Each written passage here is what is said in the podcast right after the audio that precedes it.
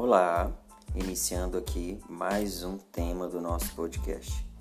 Hoje vou falar um pouquinho sobre dicas. É isso mesmo, dicas sobre autoconfiança.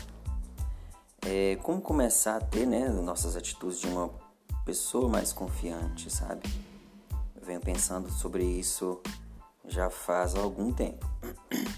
E todos nós, gente, sentimos falta de confiança em algum momento de nossas vidas. Se você me acompanha por aqui ou às vezes no Instagram, já sabe que a autoconfiança é meio que uma irmã da autoestima, sabe? Elas costumam andar de mãos dadas.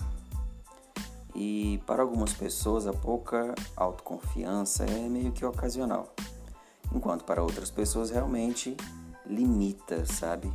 Congela a pessoa a fazer o que ela quer. Então ela fica meio que travadona por conta disso.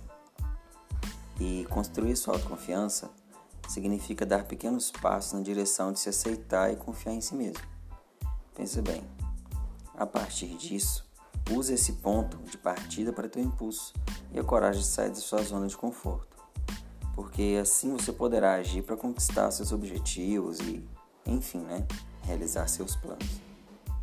Já parou para pensar que todo ano novo, é, nas suas resoluções, nas suas promessas, né, todo mundo parece cheio de autoconfiança com aquela lista, cheio de promessas e tal. Não dá nem o carnaval e já acabou as promessas, não é mesmo? As dicas ah, que eu vou falar agora são oito, sabe? E eu quero que de alguma forma você consiga entender que as suas questões de autoconfiança sejam um pouco melhores a partir de hoje, a partir desse episódio aqui do podcast. Vamos lá. O primeiro que eu fiz aqui é o autoconhecimento.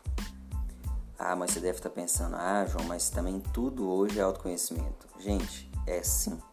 Porque se você está chegando por aqui agora, vai me ouvir falar muito disso. Isso não é muito papo de autoajuda, apesar que falam muito também.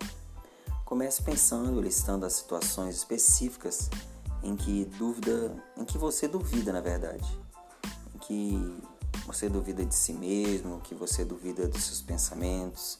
Sabe quando você não tem autoconfiança? Comece a perceber. Para ajudar você a ter clareza sobre isso, seria útil manter um registro de todas as situações em que você se sente inseguro ou, enfim, questione suas habilidades, sabe? Revise seus registros frequentemente. Identifique qualquer padrão ou tema. Existe uma grande diferença entre não ter confiança para mudar de carreira, por exemplo, e falar em público. A clareza dos seus gaps, né, vamos dizer assim, é fundamental para ter uma estratégia certeira. O segundo é a autocompaixão.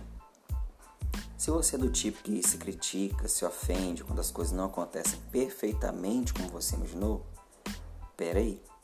Lembre-se, todos nós somos imperfeitos são suas imperfeições, imperfeições são únicas e que você precisa aceitar e se amar, sabe? Imagine que você é seu melhor amigo. E o que você diria a si mesmo quando se sentir triste ou desconfortável? Ou não consegue tudo o que desejar?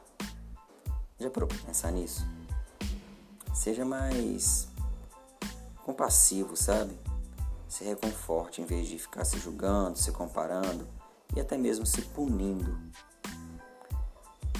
O terceiro é respeite e valorize a sua opinião. Por exemplo, você é do tipo que pede a opinião de outras pessoas antes de tomar uma decisão ou validar o trabalho que tem feito? Não estou querendo dizer aqui que é proibido pedir opinião, sabe? O que eu estou querendo dizer aqui é que a falta de autoconfiança pode fazer com que você desconfie de suas próprias crenças, sabe, suas próprias ideias. E é claro que não tem problema em pedir conselho nem nada disso. Às vezes é muito importante aprender e acreditar em seus próprios instintos e respeitar suas opiniões e suas vontades. Claro que às vezes alguém vai te dar alguma opinião e essa opinião te abre um clarão de ideias que às vezes você não tinha visto. Mas as pessoas que têm um baixa autoestima comumente sentem que não fazem nada direito, sabe? ou então elas têm a sensação de que não são boas o suficiente. Quando pedem uma opinião, estão na verdade pedindo uma validação. Comece a bancar suas vontades, opiniões e as suas opiniões, sabe? Entenda que você receber a opinião de alguém é muito legal e tudo bem, mas se você para para fazer das suas escolhas isso uma rotina, querendo sempre a validação do outro, isso pode prejudicar e muito.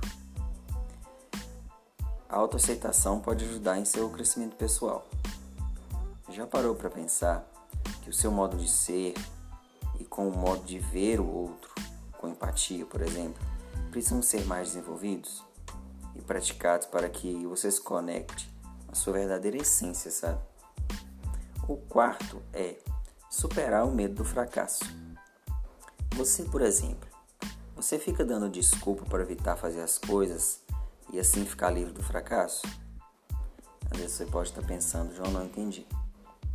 Quando você se sente preocupado, por exemplo, em fazer algo porque pode falhar, pergunte a si mesmo: como é o sucesso nessa situação para mim? O que eu tenho medo que aconteça se eu falhar? Mas e se eu falhar? Qual é a pior coisa que pode acontecer dentro dessa situação? Gente, as pessoas que procrastinam, né, ficam enrolando, vamos dizer assim, por medo do fracasso, costumam achar que criam, na verdade. Elas criam várias desculpas para não começar algo ou concluir, nem, concluir nada, sabe? No exercício de autoinvestigação, perceba se o que você está, sei lá, paralisado, se realmente é um medo de fracassar e o que está por trás disso. Quando olhamos de perto, o bicho quase sempre não é tão feio quanto parece, entendeu? O quinto é domine seu crítico interno. Esse para mim, é a base de toda a questão da autoestima. Todos nós temos um crítico interno. Aquela voz interior que te critica, que te aponta, sabe, seus erros, suas falhas. Que diz que não vai dar certo, que te atrapalha pra caramba. Essa voz costuma fazer acusações ou te lembrar das coisas como quem você pensa que é. Ou então ela diz o que as pessoas vão pensar de mim, o que as pessoas vão pensar de você. Ih, coleguinha, a lista pode ser enorme, sabe? Já conheci cada crítico de dar medo até em coach bombadão. Enfim, o primeiro passo é reconhecer que essa voz não é a dona da razão e não reflete o que você pensa e sente. Entenda. Depois que você percebe como é e quando o seu crítico atua, você pode começar a perguntar, questioná-lo, sabe? perceber que é possível viver melhor com um crítico mais caladinho, ou pelo menos mais manso. Reconheça-o como inútil e deixe aí. Você não pode impedir que estes pensamentos apareçam, mas você pode parar de se envolver com eles. Entende? O sexto é evitar os velhos eu devo, eu tenho que, sabe? Quero te fazer uma pergunta. Com que frequência você se pega dizendo que deve ou não fazer alguma coisa? Gente, todos nós temos nosso próprio conjunto de crenças e regras sobre como devemos nos comportar. Muitos aprendidos na infância, mas isso não significa que você ainda precisa ser governado por eles, sabe? Se quando criança você ouviu que tinha que comer tudo o que estava no prato, por exemplo, e agarra essa crença, pode render uns quilos extras, não é? Portanto, quando percebe que, essa pre... que está preso nesses pensamentos de eu devo, eu tenho que, analise de forma racional. Será que isso que eu estou pensando realmente é verdade, tem relevância para mim? Se liberta, sabe? O sétimo é pare de se comparar. Comparar-se com outras pessoas é um verdadeiro desperdício de tempo e energia. Mas é exatamente o que a nossa mente faz o tempo todo, não é mesmo? Comumente a gente fica preso nas redes sociais fazendo isso. Todos escolhem mostrar apenas os seus melhores ângulos e as meias verdades mais bonitas. É muito fácil entrar em um turbilhão de negatividade e começar a achar que você não é bom o bastante. Já parou para pensar nisso? Sempre existirão pessoas que estarão à sua frente. em qualquer área. E é preciso aceitar isso e ter certeza que nem por isso seu brilho e seus dons serão ofuscados. Cada um de nós é especial e a sua maneira particular. Entende? O oitavo e último é comece a se desafiando. Você pode não gostar do que eu vou dizer aqui agora, mas a verdade é que você vai desenvolver sua autoconfiança à medida em que for desafiando e começando a perceber que você é capaz e você consegue. Gente, nada funciona tanto para autoconfiança, sabe? É por isso que tantas pessoas ficam meio que empacadas sem agir por falta de autoconfiança. Ficam meio que esperando o sentimento vir para depois agir, sendo que na verdade a ordem é ao contrário. Primeiro você age e aí percebe que o sentimento de confiança vai chegando. Agora, se você fracassar no, no processo, não tem problema não. Volte e tenta de novo. Isso é normal, serve como aprendizado. Você quer ter mais confiança? Se prepara na medida das suas possibilidades e vai com medo mesmo, porque afinal de contas, se a gente não fizer pela gente, quem vai fazer? Hoje quero encerrar esse áudio aqui e espero que você tenha entendido um pouco com as dicas e entendido também o que você precisa estar fazendo para melhorar a sua autoconfiança, a sua autoestima. Obrigado por ouvir até aqui.